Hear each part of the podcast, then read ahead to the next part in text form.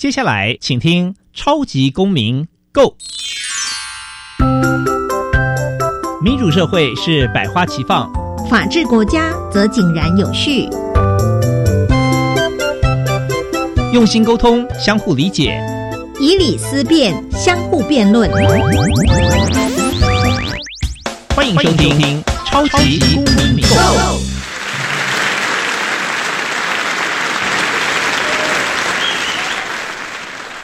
各位听众午安，欢迎收听《超级公民购》。本节目是由教育部委托，由国立教育广播电台与财团法人民间公民法治教育基金会联合制播。我是节目共同主持人张泽平律师。民间公民法治教育基金会是以民主基础系列、公民行动方案两大出版品为中心，培育未来公民具备法律价值跟思辨能力，期待下一代能有能力积极参与并关心民主社会的运作。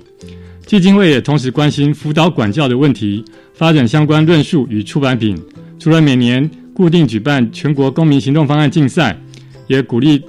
老师带领学生对周边的公共事务提升关注，并且设计解决方案。除此之外，基金会定时的举办教师研习工作坊，期待能与社会各界合作推广人权法治教育。小小公民停看听。在这个单元，我们将会带给大家有趣而且实用的公民法治小知识哦。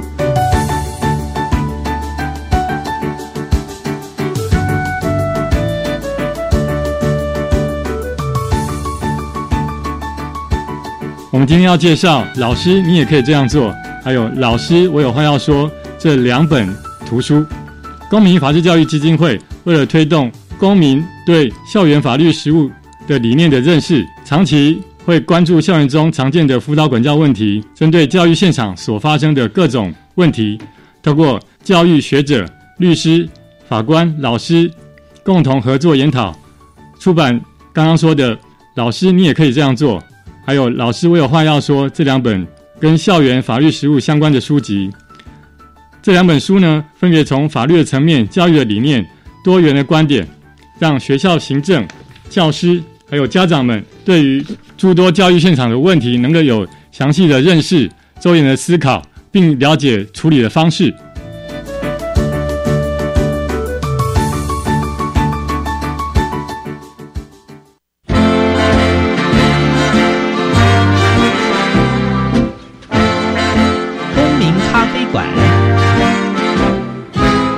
倒杯咖啡，跟我们一起在公民咖啡馆分享近期最具代表性的公民时事。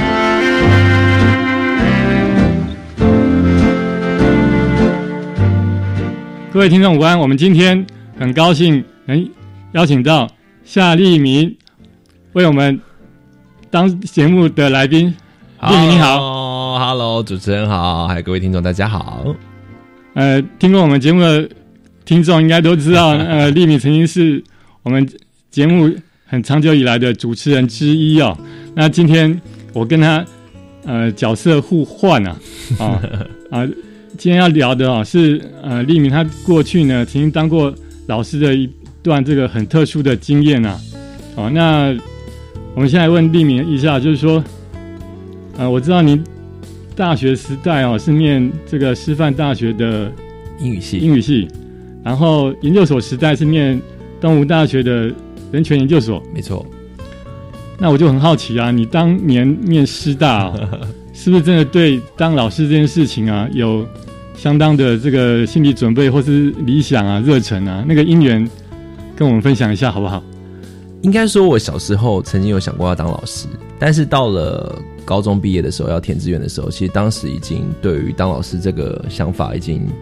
没有了，就觉得想要做别的事情。但是那时候考试的时候，因为师大英语系它还是一个很好的学校嘛。然后我记得我是因为英语系把它填了我的第一志愿。那进去之后呢，当然那时候也加了很多爸妈的意见，他就认为说啊，你不止念你念语言，然后如果你又念师大的话，出来比较好找工作，可以当老师啊，很稳定啊。是，所以又实际。这个就职就业的想法的需求，没错，嗯，就进入了这间学校。那事实上，因为进入师大也不一定要修教育学分，可是我在师大，我是把所有的教育学分都修完了，也修了特教啊等等的。哦，你是很乖的孩子，都 完成了父母的 这个要求的功课。可以这么说，嗯但同时之间，因为我会去念动物人权研究所，也跟我在大学的时候就已经念了动物人权学程，所以那时候还多念了，我记得是二十四个学分，就是为了这个学程跑到外双溪去修课。原因就是因为我大学开始参与社会运动，遇到东吴政治系的老师，然后东吴政治系的老师当时有几位老师，像是黄墨老师啊、陈俊宏老师，他们就鼓励我说可以去念那个学程，所以其实我念人权研究所也是有脉络可循的。就我并不是说，哎，突然之间我就对人权有兴趣。我在大学就已经去动物修课，哦是，所以这个师大念完，啊，一般学生是可以实习，也可以不实习嘛。可以。就是你如果、呃、要有教师证的话，三你是得实习嘛。嗯，那所以当时我爸妈也是很坚持说，你一定要去实习，反正你实习一年，那每个月学校给你八千块，嗯，一年过后你就有教师证了，那个教师证可以摆十年不会过期，嗯。如果你有教书又可以摆更久，所以也是因为这个考量啊。但是我就说，如果是这样的话，我要选我自己想要去的学校，因为我爸妈当然会很多意见说，大部分我的同学们、嗯他们想都去哪里呢？一定是去他们的母校啊，回建中、北一女啊，像我们母校是新竹高中嘛，嗯。因为我们师大毕业是可以教高中跟国中，嗯，那可是我自己当初我就立志说我要去一个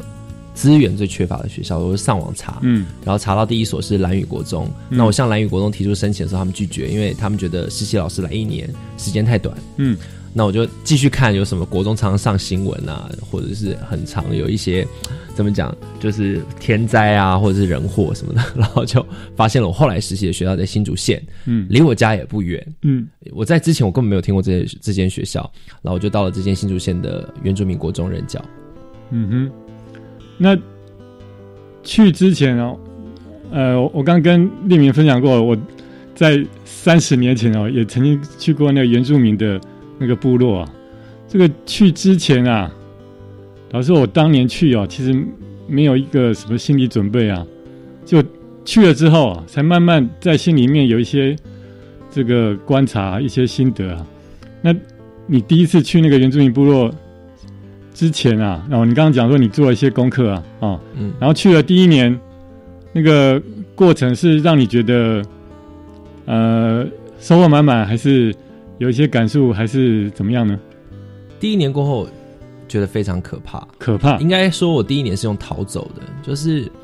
因为我第一年去的时候，主要的工作，主要的工作，因为我那一年刚好有一个老师他去生小孩，我就接了他的班级当导师。但实习老师其实不能当导师的。哦，但是可能偏乡资源比较缺乏，老师比较少。然后像我们实习老师，如果在都市学校的话，基本上你是教不到课。很多老师被派去做什么资源回收，你知道？你在什么名校的话，我去不一样哦，立刻最重要的国三的课程，另外两位英文老师是学校的主任，他们马上把最重要的课程全部都让给我上。嗯，然后呢，就是我自己，因为当时也是一个热血青年嘛，嗯所以就、嗯嗯 就也接了很多的工作。但接了工作同时呢，一方面发现学生的英文程度差异非常大，嗯嗯。然后呢，二方面又有很多自己没办法处理学生的相关的，包括家庭问题或者是经济问题。就第一年的，我去第一年也就遇到了很多，呃，大就是我就去了警察局，然后也去了医院，因为学生不同的案子，然后也有学生没有带，呃，没有不是没有带，是没有健保卡，协助他去乡公所办理。然后呢，就是非常非常多的这种事情，嗯让我觉得，我觉得太，也许第一年我也不够有经验，嗯所以那种心情的起伏太大。我有时候不是开玩笑，我去的第一年，我不夸张，我在前期哦，至少前半年，我每天睡觉都是梦到我学生嗯或者学校的事情。嗯然后因为我又住在宿舍里面嘛，嗯所以我就是我的生活就是跟这间学校已经融为一体了，嗯，这样子。很自然融为一体。在今天的访谈之前，我有呃读一下立明的那个硕士论论文啊。这个硕士论文，我发现他这个去的这个国中啊是啊、新竹县一个原住民乡的一个国中。据立明说，这个国中的那个原住民的小孩的比例应该是新竹县蛮高的一个啊，哈、所以也许各位听众可以想象哦，那个原住民小孩哦，占大部分的一个学校，他们的文化，或者是他们平常成长的经验，可能跟都跟我们都市不一样啊。哦，那从这边也许可以可以想象到丽明刚刚讲说他第一年去的那个状况。那刚刚说去很快就跟这个学校融在一起，连做梦都会梦到小孩子，嗯梦到学生。嗯那以我的想象啊，在这个过程中，可能要不断的发挥这个热血青年的这个这个所有所知啊、所长啊，哈。嗯，那这样一年下来，哈，是觉得呃有挫折感呢，或者说你还是做了很多事情啊，那个那个感受，我现在很难想象。非常挫折了。挫折应应该说在就专业上，你英文也教不出，真的，因为同学的学生落差很大，在那边的国三学生是有人甚至连 A 到 Z 二十六个字母是没有办法背出来的。嗯当然也有学生是在排名比较，就是说他的学习成就是比较好的，是可以跟上进度甚至超前的。所以，呃，应该说班上二十五个学生里面呢，会听你上课的大概十个人，其他的十五个人他们都没有办法听你上课。所以在专业的教学上面，当然这个挫折是不用讲。那另外的就是我刚才讲到遇到这一系列的事情，你会发现说很多是一个老师能力所不能及的，或者是说，或者是说，可能应该说应接不暇的状况，嗯让你觉得有点好像。就觉得好像自己不知道在做什么，所以为什么说第一年是逃走？是因为我觉得说啊，我需要，因为对一个人来说，你遭受到一个创伤，最简单的方式就是先切断任何一切的连接。所以我第一年就离开了，然后回到台北念研究所，然后进入了人权团体工作，嗯是有一个这样的心情。嗯哼，那我知道那个立明后来念了人权研究所之后啊，然后啊、呃因为写论文的需要，好像过了一年又再回到原来的那个原住民部落的国中。其实不是写论文的需要因为回顾起来有一件很神奇的事情，就是因为我后来回到台北，不是进入了人权团体工作嘛，我就是在人权团体工作，大家就知道，就常常需要上街参与各式各样的不同的人权议题的抗议。我回到新竹建设国中，有一个非常重要的契机，是我在一场原住民族权利的抗议的现场，我接到了当时的呃主任打给我，教务主任打给我的电话，他跟我讲说：“哎，你现在是不是在台北？因为其实他们常常缺老师，代理跟代课老师，嗯他们都会打一轮，嗯，不是只是特别打给我。他想到我，然后呢，他因为他们也知道说我会我都会帮忙做很多事情，他们打给我说你要不要回来？我当下愣住，然后我当时愣住的原因，我说呃，主任你让我想一下，我愣住的原因是因为我就在一个原住民族的抗议现场，我现在有点忘记那个事件是什么事件了，反正就是。呃，那时候的抗议现场就是大家都穿着原住民传统服饰啊，什么之类的，嗯，在台北市，在台北市，嗯嗯然后在凯达格兰大道附近，嗯嗯我突然有一种不知道那种一种很不知道被电到的感觉，嗯就想说天哪，这么巧，在这样的场合接到以前原住民国中主任的电这个主任话的电话，因为我当时离开是我真的发誓我不会再回去，可我那一刻我突然觉得说，我好像应该回去，因为我觉得我有，因为我这个人从来都是会想要把问题处理完的一个人，嗯。但是因为呢当时就等于离开了，就先暂时不想不想，突然这个场合加上这通电话，让我整个人觉得说，哦，我突然好像觉得。应该要做点什么不一样的事情，然后我在那通电话，我思考，其实我思考事情很快，我就跟主任说：“好，我要回去。哦，当场”当场电话上电话上就回答了，就在电话上，然后主任当然很开心嘛。然后所谓写论文，是因为刚好那时候我在念研究所，我其实正在寻找题目。我一开始在人权团体工作，我是做国际事务，我就想要写一个什么很高远的题目啊，什么国际组织发展与人权、台湾人权的关系，就是我一开始构想的就是这个。但是因为这个这个通电话，改变了我所有的策略，跟我所有的接下来的生活的方向。丽敏是这样刚刚讲这个过程，我觉得很多事情冥冥中自有安排。真的是，如果你不是在那个那个原住民这个那个抗议的场合呢，呃，如果你没有接到那个电话，你如果是在你的那个住家的房间接到这个电话，也许你可能会说考虑一下，考虑几天。真的，我我要不是因为上这个节目哦，要回想这些事情，我几乎已经忘记这件事情。但是现在回想起来，这那些 moment 都很历历在目。电话接完之后几个月就去了，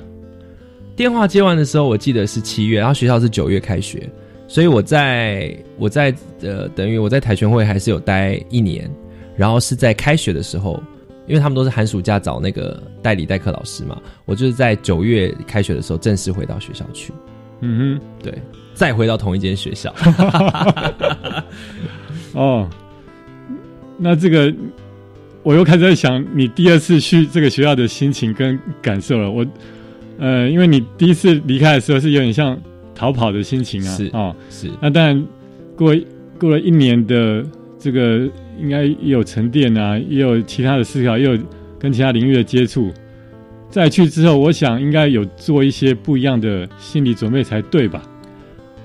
有，嗯而且嗯心态完全，我觉得老师还是要磨啦。第一年那种跟学生，包括跟学生感觉啊，很很这种太太紧密的关系，有时候会让人家很窒息，因为你太爱学生了。嗯，那所以第二年，其实我跟学生已经拉好很大的关系，而且第一年去过这些学校行政人员跟主任或地方的家长，我都熟了，所以我回去大家很欢迎我，然后我也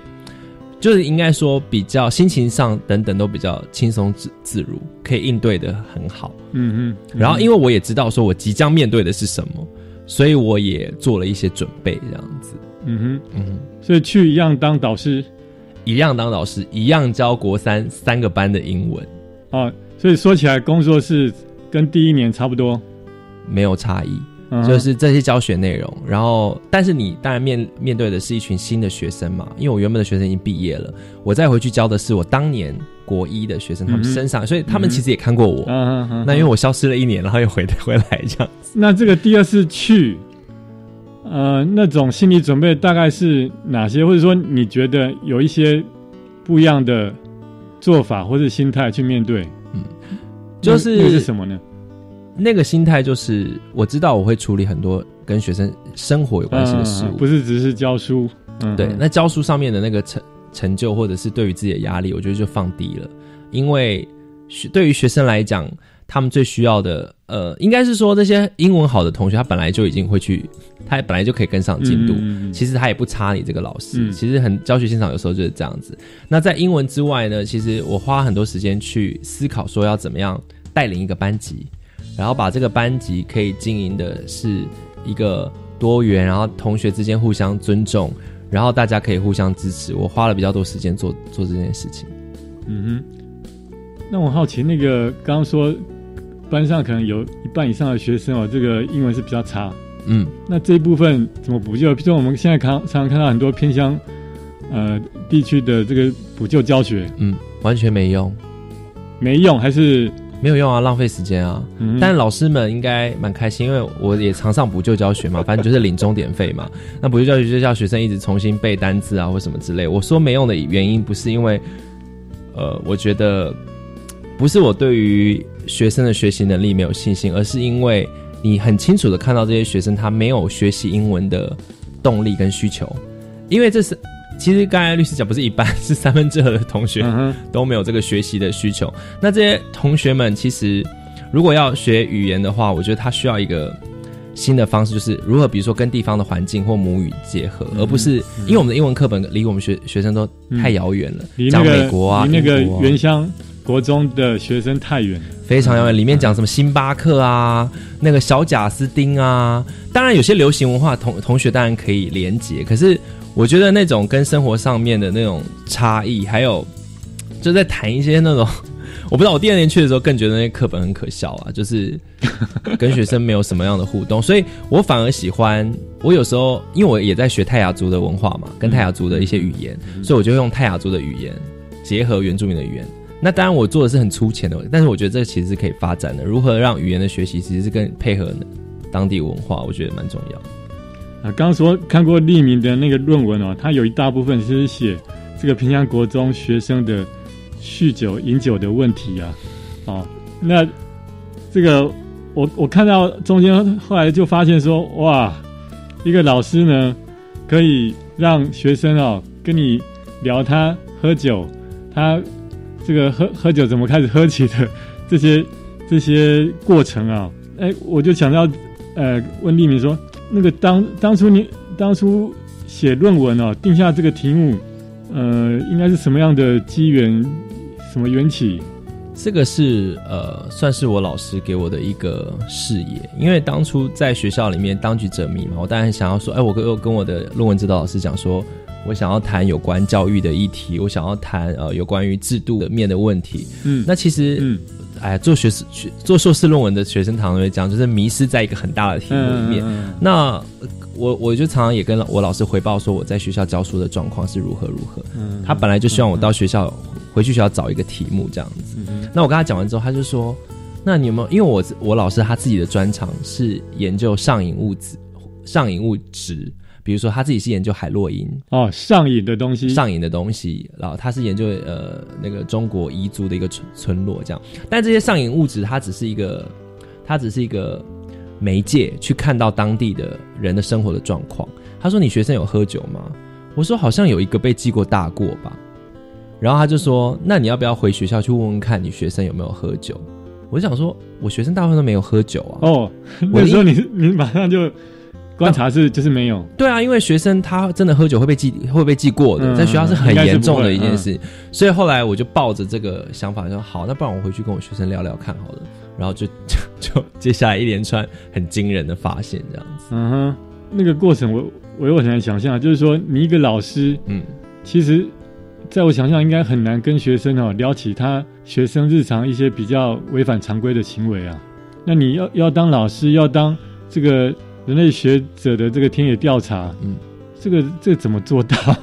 其实对我来说，当时我刚好就像我的论文老师跟我讲的，其实我站在一个很好的位置，就是我住在当时的学校的宿舍里面，然后我跟学生，就像大家知道，就是我不像其他教职员工，什么下班就回家哦整天跟学生在一起。我是学生的导师，下课教补救教学，晚上也住在那边。学生晚自习的时候，我也在那边看，哦所以我跟学生有非常多互动的机会。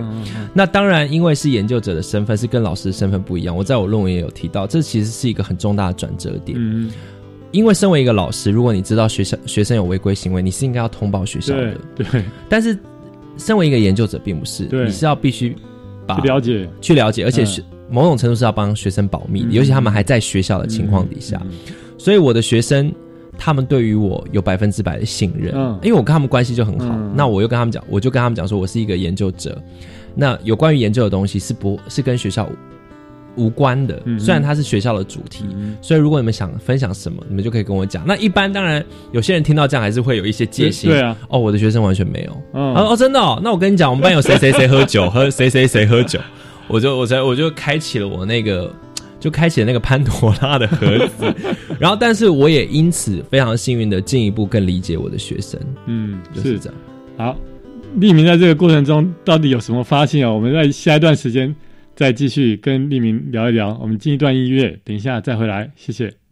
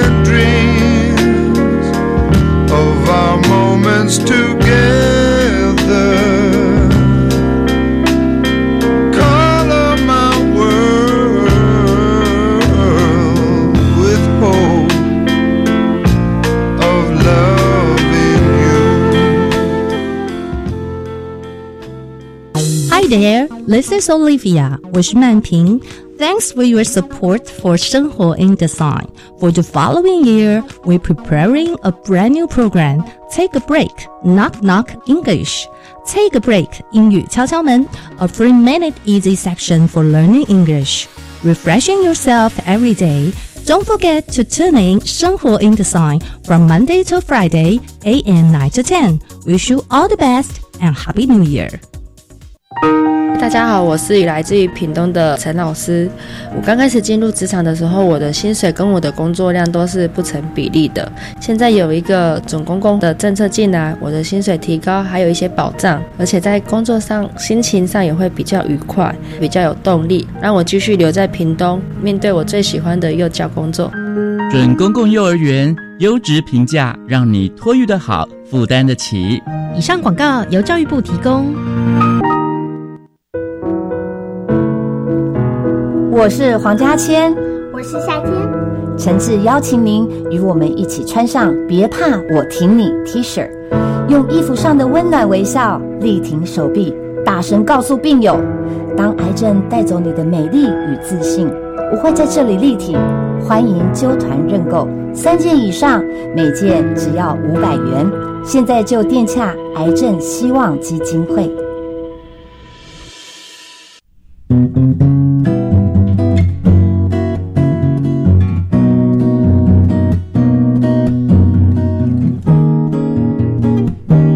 我是苏命苏米恩，你现在收听的是教育电台。Open your mind，就爱教育电台。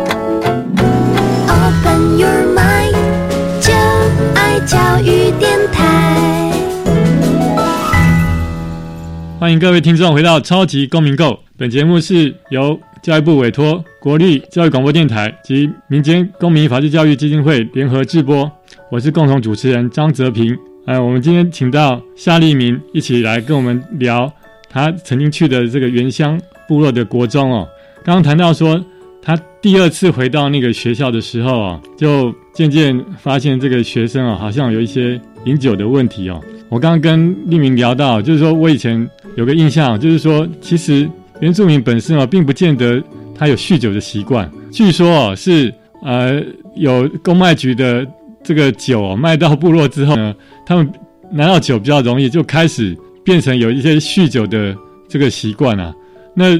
这个是文化呢，还是外面的这个环境造成影响呢？这个我想立明应该蛮有研究的。我们来请立明分享一下。其实原住民文化就跟所有所有的文化一样，汉文化一样，也有、嗯都有饮酒的文化。对但原住民文化里面绝对没有酗酒的文化。嗯可是大家一想到，哎，好像想到原住民就很爱喝酒，或者酗酒对。的这种印象，让大家觉得很经过那个原住民部落，就会闻到那个淡淡的酒味。嗯嗯，嗯 对，或者很早就开喝啊什么之类嗯的。其实，在我的我自己在呃原乡教书，还有在部落待的期间，其实看的我觉得很清楚，就是说它是一连串复杂的状况所。造造成的，就是它一方面有饮酒文化没错，但是其实当地人都是不喜欢人酗酒。那为什么会有酗酒的状况出现呢？除了呃刚才律师讲了这个酒的商品很容易得到之外呢，当地人所从事的劳动工作，嗯，我们知道保利达 B 最喜欢讲说哦，米拉仔溃烂，包括劳动阶层在这个里面的呃文化，然后呢，还有呢，就是在当地的人遇到了呃心情，他们都会说心情不好，嗯，心情不好，遇到一些困难挫折的时候，尤其是要进入现代社会里面，嗯要去呃有一些调试，有一些不一样的努力。那努力半天，可能又因为文化的差异，是这个努力的成果不见得可以被肯定。对，所以这一方面，大大家在心情不好的时候，可能开始喝酒，然后呢，出就偶尔出现了一些脱序的状况。嗯可是脱序的状况呢，又跟这种呃生活连结在一起，然后久而久之呢，就好像饮酒酗酒分不开来了。嗯，是这样子的一种一种慰藉吗？呃，可以这么说。嗯然后学生在看的时候，也会去观察说啊，原来这是大人解决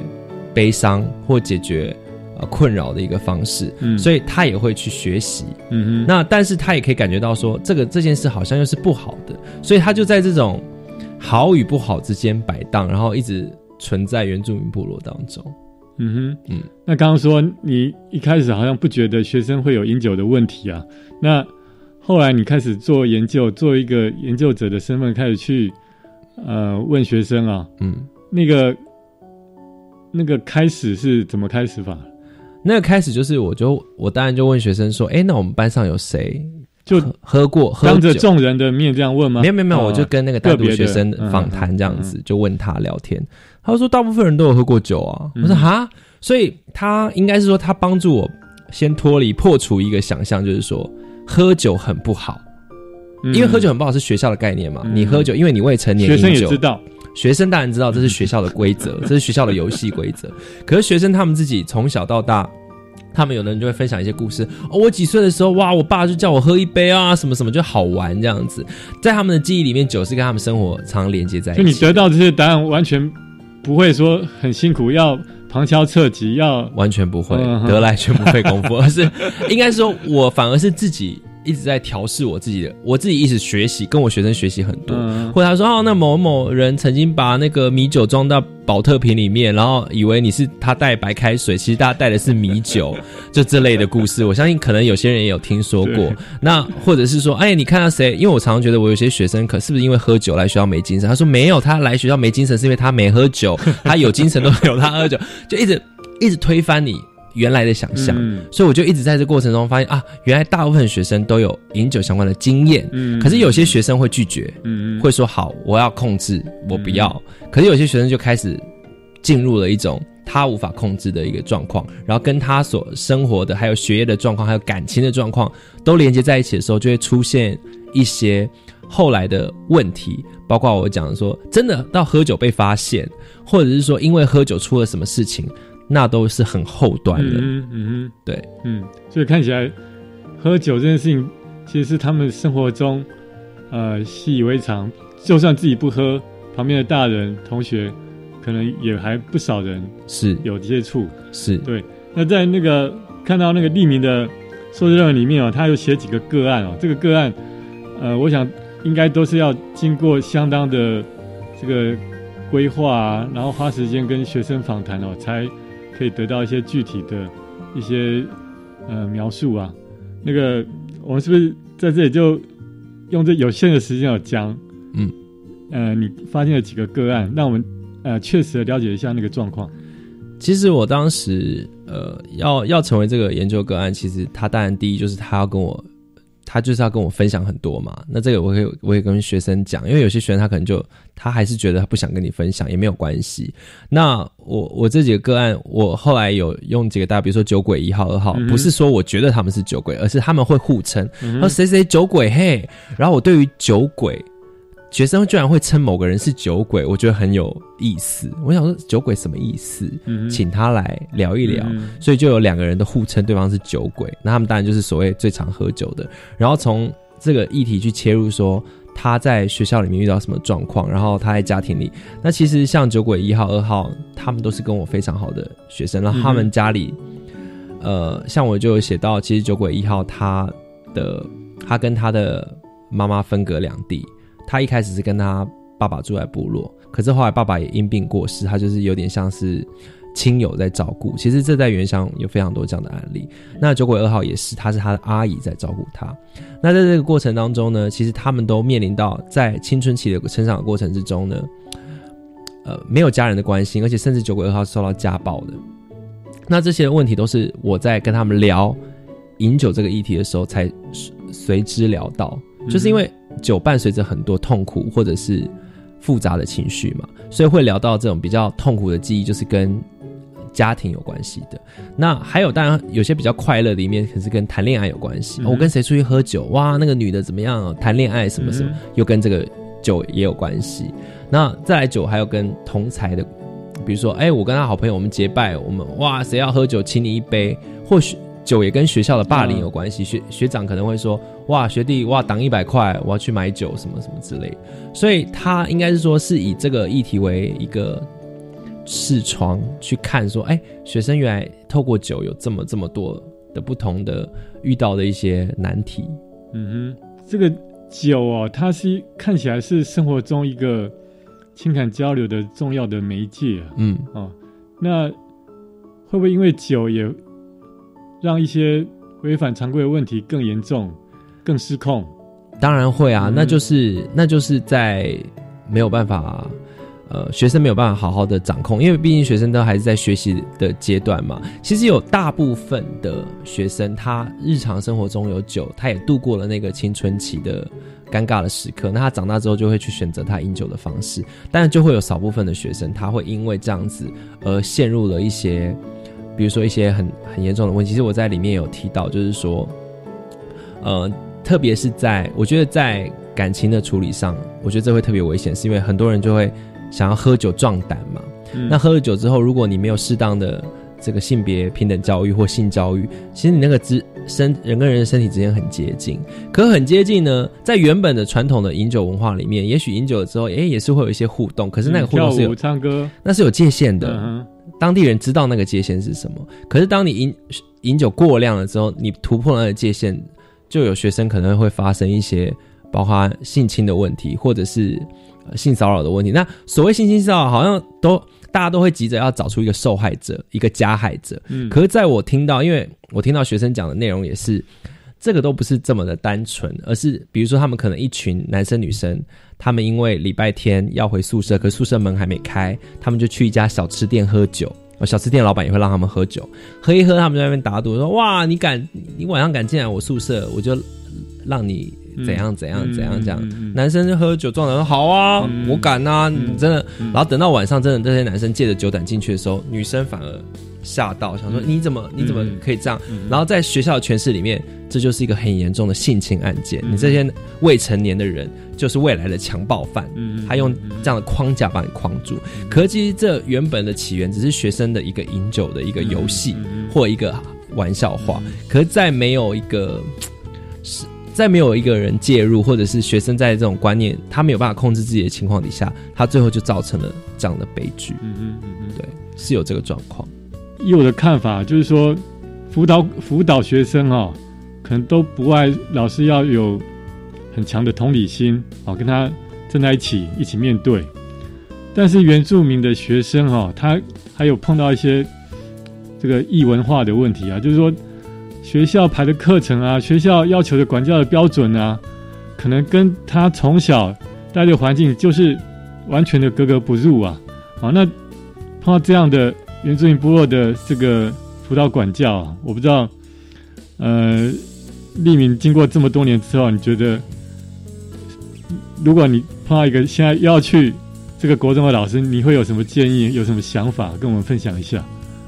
我记得我在读文献的时候看到一个一个一个研究指出说，其实像当初在蓝屿国中成立的时候，因为他第一年成立的时候吸引了很多有人类学背景或有学过民族志的一些研究者去那边任教。嗯，那所以在在那个理解的过程之中呢，他需要的时间很短。那其实刚才听我的故事，大家就知道，所以我第一年就是被吓到，然后后来才回去部落学习嘛。嗯嗯嗯但我觉得这样都太慢了，而且，嗯，对于学生来讲，我在这个教学过程中，其实遇过很多，因为原住民部落常常会有代理代课老师，然后为什么他会当代理代课老师？我不得不很直白的说，很多老师就是流浪教师，或者是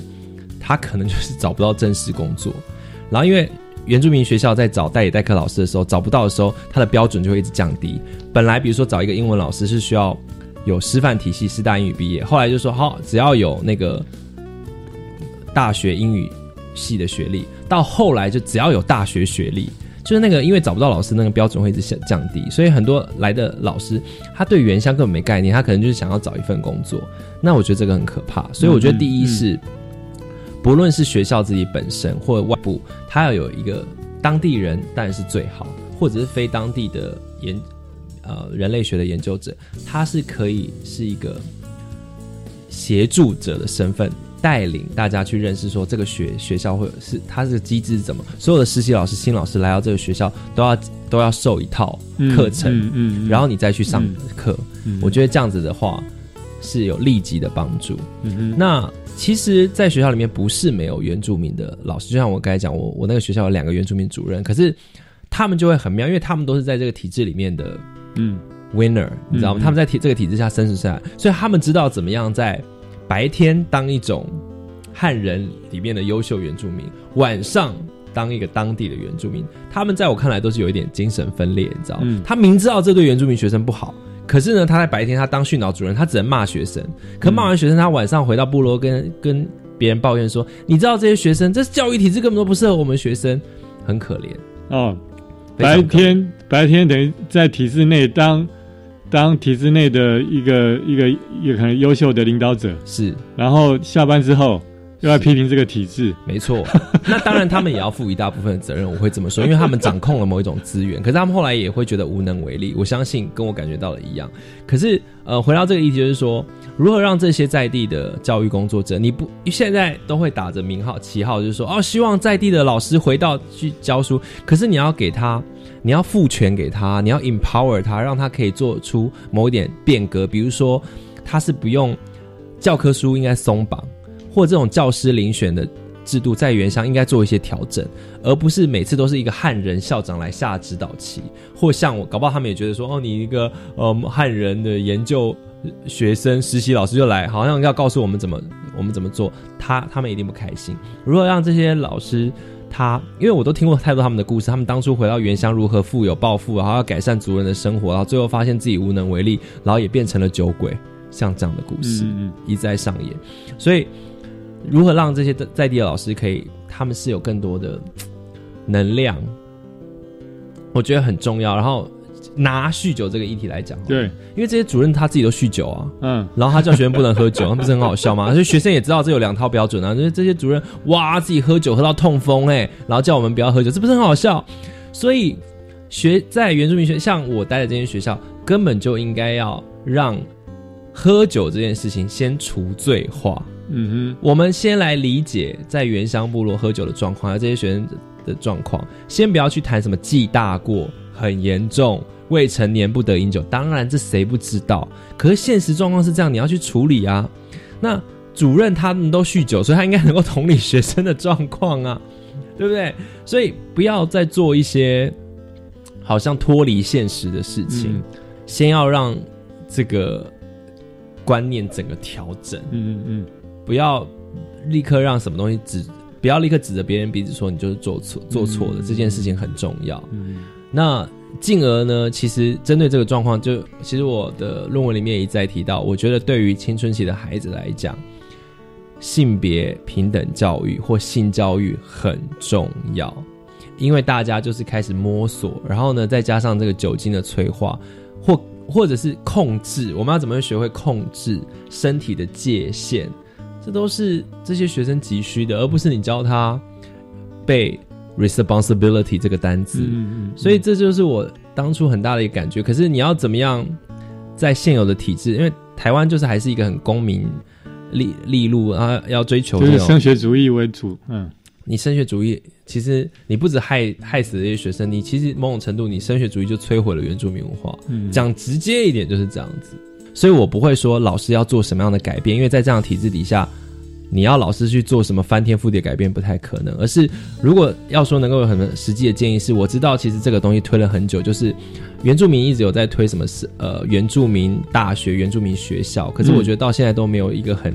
显著的成果。像我觉得我待的学校，它其实根本就应该变成一个完全中学，因为这些学生其实在毕业之后呢，他大部分人都到私立高中去就读，然后这些私立高中都非常的昂贵，学生学费负担不起。那真的想要出外就读、有升学意愿的学生，他也不会留在当地，所以很多学生在国中毕业就没有在读书，或读到一半辍学，然后去了外面学校又是跟他们的体制完全不合的。所以在累积这些经验之后，如果这些学校能够变成完全中学，然后在这个完全中学里面，不是以升学为导向，因为这个完全中学学生也没有要考大学嘛，而是可以部落记忆发展为主，不管是编织，不管是歌舞传承，不管是农业种植技术，这些所谓在国中，你知道国中谁会学这些技能吗？记忆班。所谓记忆班什么学生呢？就被认为不会读书的学生。可是这明明是当地学生可能最需要的技能，因为他之后有可能自己出来开店啊，或者是做做一些农业的工作啊。那如果你有一个完完全中学，然后在这个高中里面，就就在当地，你看要到坚持国中读书已经那么困难了，然后你把学校，更何况你还要带他到外地。如果能够把那些学校都变成一间完全中学，然后提供在地学生需要的课程，你就可以解决某种程度解决这些问题。目前有没有类似的教育方式在一些学校里面开始来那个试验性的开始进行？有在花莲，哦，花莲有，所以我们有些学生会到花莲去念那个海星中学，嗯，然后他们因为有一些原住民特色课程，可是其实对于对于任何族群呢都是一样，你要叫学生离家到这么远的地方，连在花莲我们都有学生去念喽，那更不要说其实，在西部地区或在新竹就需要这样的学校，或甚至在因为在新竹苗栗都有桃竹苗都有很多原住民族，而且是以泰雅族为主的嘛，所以其实花莲有，然后像东华大学，在以大学来讲，也是一个比较以原住民课程为导向的大学，可是，在东华嗯花莲在花莲嘛，那西部你放眼望去，有哪一个是以原住民为主的学校嗯嗯嗯，？No，是这个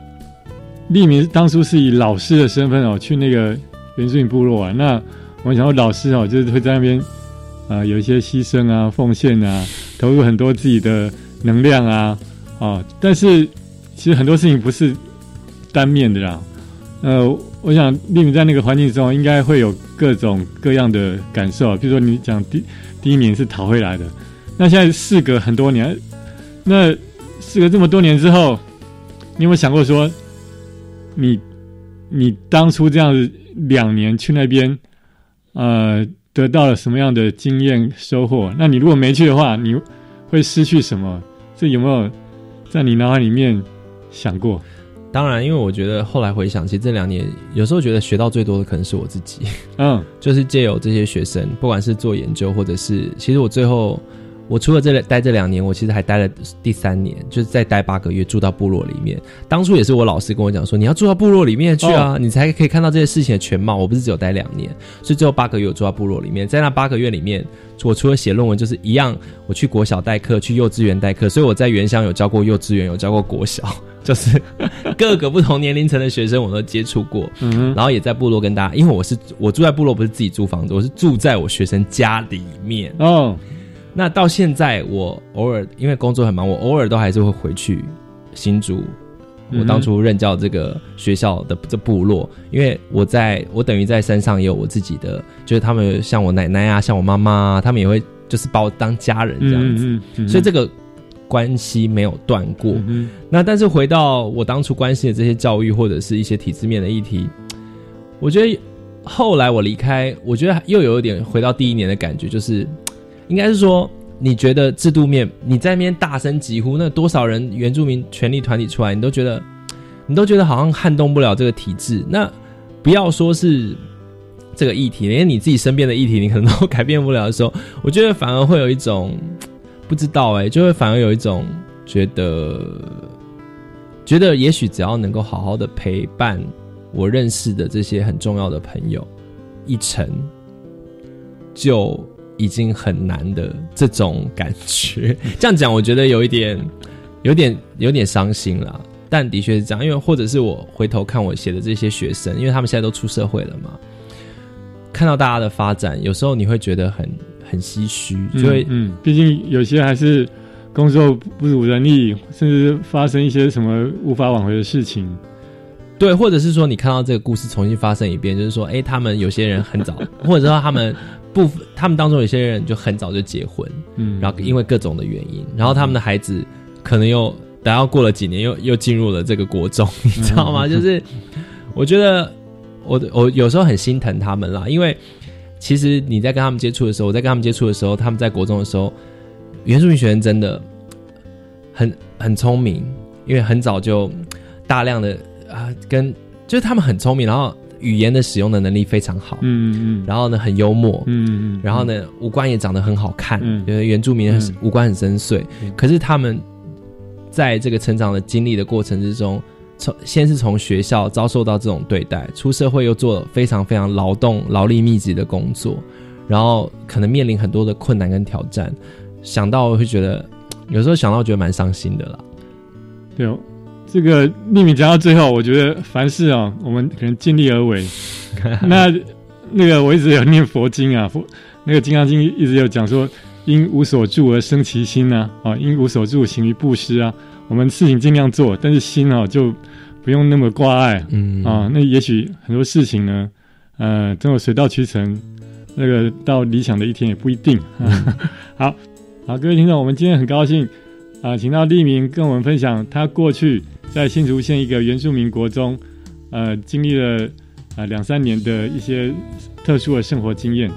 我想这个对很多人来讲都是非常奇特、呃特殊的这个缘分啊。那节目到尾声呢，那个丽明是不是针对今天的这个分享，再跟我们简单做一个结语？我觉得，呃，以这样的经验来说，其实放大来看，我觉得原住民族是台湾一个很重要的文化之一。我觉得其实所有的台湾人都应该有这样的经历才对，而不是就是而不是说好像好像就是因为你要有一个特殊的选择，你才去了，然后才有一个好像哇，好像很很珍贵的收获。其实身为一个台湾人这样说好，我觉得有点惭愧。如果如果我们都说台湾原住民文化是台湾的很重要的一部分的话，那再来就是，其实我觉得，呃，很就是要怎么样让这个议题一直保持着，又一直用一种批判的眼光去看哦，因为事实上就是因为我人权所学就是要去面对问题嘛。那当你知道其实还有这么多人在受苦的时候，以我的所学来说，其实是会很受不了的。就是说你要去解决现场的问题，但又像、刚才前面聊到的说，哎、有很多解决不了，所以放开挂碍或过好自己的生活。但回到一个人权工作者，我觉得